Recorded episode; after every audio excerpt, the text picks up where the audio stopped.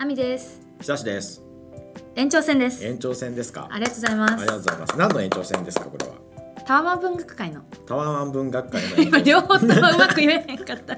タワマン文学会の延長です。そうねちょっとその後のアフタートークがうん。マイク外で盛り上がってしまったため、はい。急遽録音してますが、はい。あれですね。えっと僕が言ってたマルティン・ブーバーさんの理論であるところの、うん。バトルフィールドとホームベースのうん。概念。うんこれって、まあ、たまたま僕が東京タワーの話とそれからここは退屈迎えに来ての話で対比をして説明したから、うん。都会と田舎みたいな、うん。都会と地方みたいなうんイメージがちょっとついたかもしれないんですけど、はい。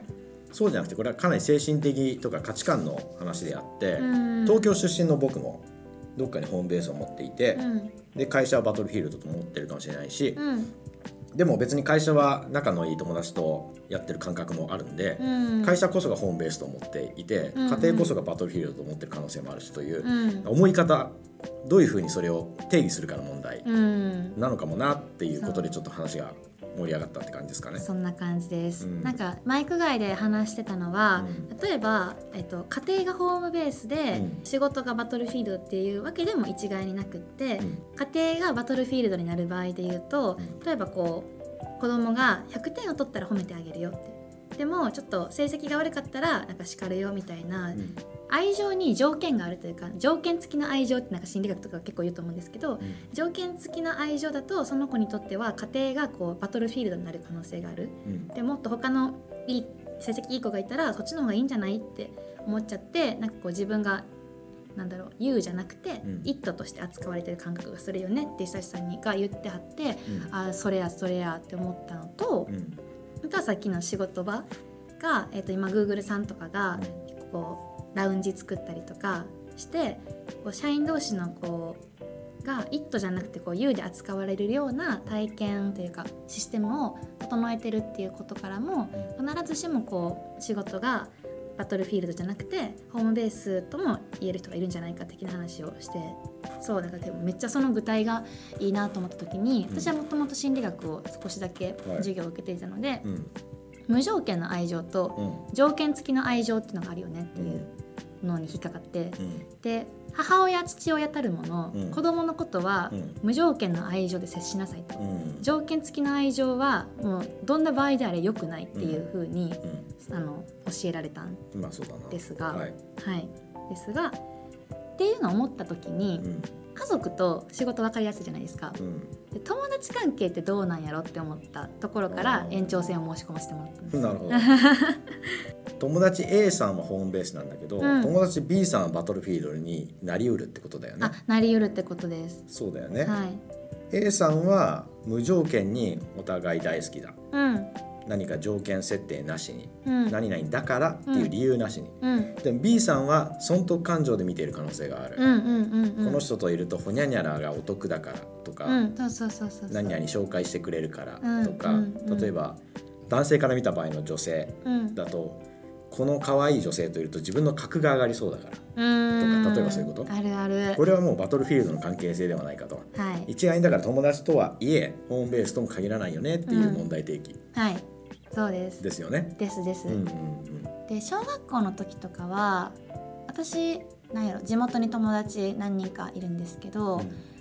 私的にすごいホームベースって言われてピンとくる子はもうなんか小中の時に会ってて、うんうん。そこから関係変わってないんですよ。うんうんで久志さんが途中でそのなんか地元地元のダチってそういう関係になりやすいよねうんっていうのは分かりつつあの社会人になってからできた友達にも、あうんこの子はホームベースやなって思える人何人かいてバトルフィールドの人もいて、うんその違いってどこにあるんやろうってどう気づいたらホームベースの友達ってこうお互いにホームベースとしてこう相思相愛なれんねやろうって思った感じです。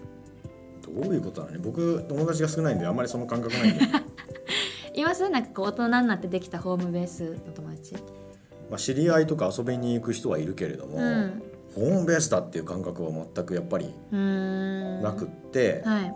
すげえなこの人みたいな感覚の人と付き合うことはあるわけです例えば。一緒にいたらコンプレックスを覚えるんだけど、うん。ただこういう世界観に一緒にいれば、うん。自分もそういうなんかこう上昇心理が生まれるんじゃないかとかはいはいはい。うんこの人みたいな生活を真似できるんじゃないかとか、うんこの人みたいな人間関係をうん。コピーできるんじゃないかとか、うん思いながら付き合っている感覚はやっぱりどうしてもうん。社会人になってからの友達としては、そうなんですね。僕の場合はバリバリあるねってこれ聞いている人はどういう心理になるかわかんないけどざわざわ。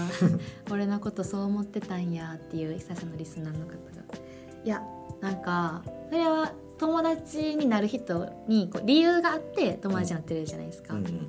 そうただ別に意識的に条件設定をして、うん。こういう理由だからこの人と付き合うなどとは思ってないよもちろん、その人いいなと思って話してても面白いし、と思って付き合ってるだけなんだけど、うん。よくよく考えたら無条件で相互承認できる相手なのかっていうと、うん。そんなことはないなっていう、うん。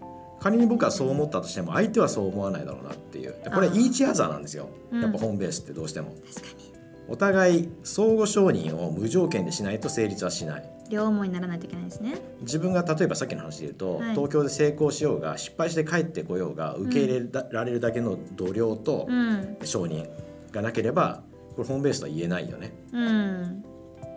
そうですね。うん。帰っても受け入れてもらえないかもしれないですもんね。うん、そうこの一問出し目がとかって地元でも蔑まれたらそれはホームベースではないよねっていう。うんうんうんか社会人になって全くの無条件が難しいとしてもなんか無条件と条件付きの間があるんじゃないかと思う。私はここちょっと探ってみたいなと思うんですけど。なんでしょうね。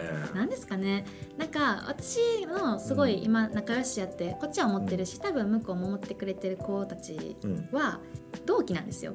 はいはい。同じタイミングに同じ会社に入ったただそれだけ、うん。うん。ででしかもこうたまたま一番最初に集まったとか、うん。たまたま私関西から来てるんで、うん。関西組で東京の研修の時に泊まる宿がなくて一緒に泊まったとか割と偶然に集まった子たちのことを私はなんかすごく大大事にし合えてる感じがして、そのたまたま感っていうのが大事なのかもなって。社会人になってたまたまできたコミュニティの中にそういう気持ちを持つっていう。あーあすごくよくわかるし説得力が。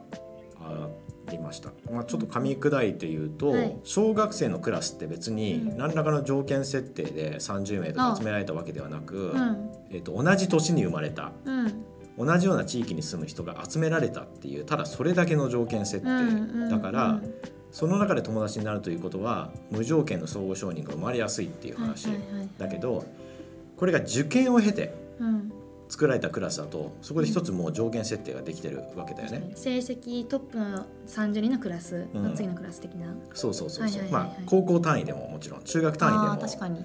違うコミュニティが生まれてるしクラス単位でももう違うコミュニティが生まれているかもしれない、この瞬間人はやっぱり条件付きの人間関係ってものがこの世にあるというかそれが前提なんだっていうことがなんとなく植え付けられるよね。うん人間関係っていうのは例えば同じような知能を持つ人で作るとすごく楽なんだみたいなことを覚えてしまうよね、その瞬間、はいはいはい。でその瞬間人間関係には理由が必要なのかもしれないというまあ。抽象的な理解に至るのではないかという気がするんですよ。あわかる。なんか高校の時にこう趣味が似てる子たちとか、スカートの短さとか。うん。うんそういう似た趣向を持った人たちがグループになりやすかったけどそれは理由好きですよね。理由好き。だから無条件に。自分は好きな相手とつるんだだけと思ってるかもしれないけど、うん。そうじゃなくて価値観の合うっていう条件設定、うん。もしかしたら使えるお金も似てたのかもしれないそれは。確かに。例えばその中にさえっと、1日500円しか使えない人と、うん。もう2万円使える人が混じるってことは結構難しいよね同じ趣味軸の中で。い。やそうですね。う、ん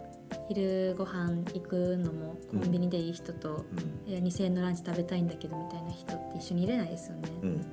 何らかだから理由がやっぱり、うん。あのこう顕在化してるか問わず生まれてしまっているっていう、そこのうんから、うんうん。となるとですよ、うん。高校でも、まあ、狭い条件設定だけどいくつかあるじゃない、うん。大学になるともっと出てきちゃうわけですよ、うんね、うん会社はもっとあるでしょ。うんもっとありますね。会社というか社会人になってしまったらもっとあるでしょ、だってその後例えば結婚しなきゃいけないとかさしなきゃいけないとは言わないけど、うん。結婚をする予定の人はそういうライフステージのために選定をしなきゃいけないよね人間関係をとか、そういう条件がいくつかついてきちゃうじゃん。うん、そうですね。本当にバカみたいにうん思考停止人間関係を作っていくことできなくなるよね。うん、じゃあもろもろ踏まえると小学校の時に会った子のみが無条件の友達になれる？という結論は寂しいから寂しい。寂しいから間を探そうはい。はい。ラ LINE グループを作るとか。どうしたの急に？手段？めっちゃ手段じゃん。クライアントに怒られるやつじゃん。手段ですよねそそうれ。戦略を提案してください。あの条件は条件なんですけど、うん。その条件が無作為なもの。うん。で囲っちゃう。例えば？例えば、うん。同期がなんやろ30人いますとうん。人事に集められました。うん。で適当なグループ作りますせって言われて、で 5×6 のうん。5人グループができたとして、うん。そこに別に意味はないけど、うん。シャッフルって言われてるから意味はないけど、うん。とりあえずこれをなんかこう予見としてうん。LINE グループとかで囲っちゃう。でプロジェクトとか一緒にやっちゃう。うん。まあだからランダム性にかけるってことだよね。ああそうですね。大人になってからも何回か生まれうるうんうん。ランダムのタイミングはい。で人間関係を作れば、うん。これはホームベースにより近い人間関係を構築することができるんじゃないかっていう。じゃないかっていう。そういう話。そういう話です、でもそのタイミングぐらいだよね。うん、ランダムに作れる人間関係。えー他にはないですか？あとは例えばある仕事が舞い込んできてチームを作るって時は、はいはいはい。バリバリ理由をつけてチーム作るよね。あ確かに。いやそれ以外で無作為に選んだらバカだよねそのディレクターは。さすがあでもでも今思ったのがその選んだ意図みたいなやつが私知らな知らずに久志さんと同じチームにいたりするんでに、うん、知らない側からすると久志さんは割となんやろ条件付きというよりかは無条件に相互承認しちゃってると思いますけど。実際には理由はあると思うんだけど、うん。A さんが選んだ B さんと、うん。A さんが選んだ C さんが、うん。B さんと C さんで会うってことは一瞬ランダムに見えるけれども、うん。実際は相関関係で結ばれてるじゃん。あー A さんに選んでもらったから B さんと C さんは会うたみたいな。そう。因果関係ではないけどその直接の因果関係はないけども、うんうんうん。相関関係で結ばれた人間関係で、うん。つまりチームを構成するパーツとしてしっかり役割を与えられているっていう言い方もできる。うんうんうん。からそれもやっぱり理由とか条件という意味では成立はしちゃってんだよね。うーん。難しいな。うん。だ我々は生きる過程で人間関係を選択するための理由とかうん。価値軸を無数に作りまくっちゃってるわけじゃん。成長すればするほど、うんうんつまりそれは人生をサバイブする。より良くするためにこういう軸で人間関係を構築していった方がいいという設定がうん。めちゃめちゃできてくるから、どういうふうにランダムに集められたとしてもこいつとはちゃんとあの絆をつなぐ、うん。こいつはちょっといいやみたいなことはどうしても考えてしまうんじゃないですか。うん考えてしまいます。もうさっきの話じゃないですけど、うんどうしても誰かと誰かを比較して、うん。こっちのこと友達になりたいとか思っちゃいます。思っちゃうよね、はい。それがなんかなあの自然だと思うんだよね正直。あ逆に？逆に。そうしないというかそうしなければやっぱり人間はサバイブできてこなかったんじゃないかな。ホモ・サピエンスは。ホモ・サピエンスの話になってきた。つるむ相手をちゃんとうん。経験で得た軸で選んでいきまあ悪い言い方すればちゃんと損得を聞かせてうん。いくっていうシステム社会。うんうんうん。ホームベースとは全く逆のバトルフィールドの方のつながりとして。うん。あ分かった。じゃあホームベースとバトルフィールドで、うん。ホームベースを作ろう作ろうって努力するんじゃなくて、うん。バトルフィールドの中でもいいバトルフィールドとあの悪いバトルフィールドを作ればいいんじゃないっていう。そうかもしれないしあともう一つあるなと今話しながら思ったのは、うんうん A さんはホームベースであり B さんはバトルフィールドであるっていうことも成立するんかもしれないけど、うんうん A さんという人間関係の中にバトルフィールドとホームベースを合わせ持つっていうことはあり得るよね十分に。あーなるほど同じ仕事のうん。プロジェクトの仲間とか。仕事における A さんと B さんは必要なパーツとしてお互い付き合っている。うん。これはつまり極論言うとかけがえがなくない。つまり替えの利くパートナーなわけですよ、うんうんうんうん。極論言うと。というか僕の仕事仲間でマジでかけがえがないって言い切る人多分いないと思うんだよね。いうん。言っても言ってしまってもダメだと思う。株式会社に。所属している以上はこの人がいないと絶対回らない会社っていうのは終わってるからね。うん、そういう意味では替えの利く人とばっかり付き合っているんだけれども、うん。ただ友達と言えるような無償の人間関係をその中でも要素として結べてる人はいなくはないと思うのよ。あ忙しい時にでも一緒に飲みに行こうでっつったらじゃあちょっと深夜の2時になるけどいいみたいなー友達はうんいなくはない気はする。うんうん。その印象あります。し、うん。私もそうな気がします。それはあり得るよね。だから、ん。場面場面によって違う気もするですよ正直。うん。で難しいね。これ実感できないというか例えばさっきの深夜2時にその信用呼び出すと僕は超迷惑かけるかもしれないけど無償の信頼関係があるホームベースだからいいよねって感じで、うん。かもしれないけどあっちにしてみたらここでオンを打っとけって思ってる可能性あるわけじゃん。この瞬間バトルフィールドなわけですよ。彼にとって実は。確かに。ずれてる可能性がある感覚が。でもそれでもいいんじゃない？例えば、うん。例えば同じ仕事その A さんと B さんとうん。仕事して、う仕事の中で A さんこう何かしら裏切ったと、うん。締め切り守らへんかったみたいな、はい。その瞬間その2時に飲みに行こうよみたいな仲も同時にガタガタ崩れていきません？崩れていくね。そう。なんかこうそこまで切り分けられなさそうな気がする。確かに。仕事に紐づいたうん。演出としてのホームグラウンドみたいな話になってきちゃって、うん。ホームベースか。ホームベースみたいな話になってきちゃうから、うん。仕事の方の関係がずれるとうん。ホームベースの方の関係もずれてしまう。うんかもしれない。かもしれない。ホームベースって脆いですね。ホームベースもろいな。大人になってからのホームベースが脆すぎる。もろすぎる例えばさ結婚はどうですか？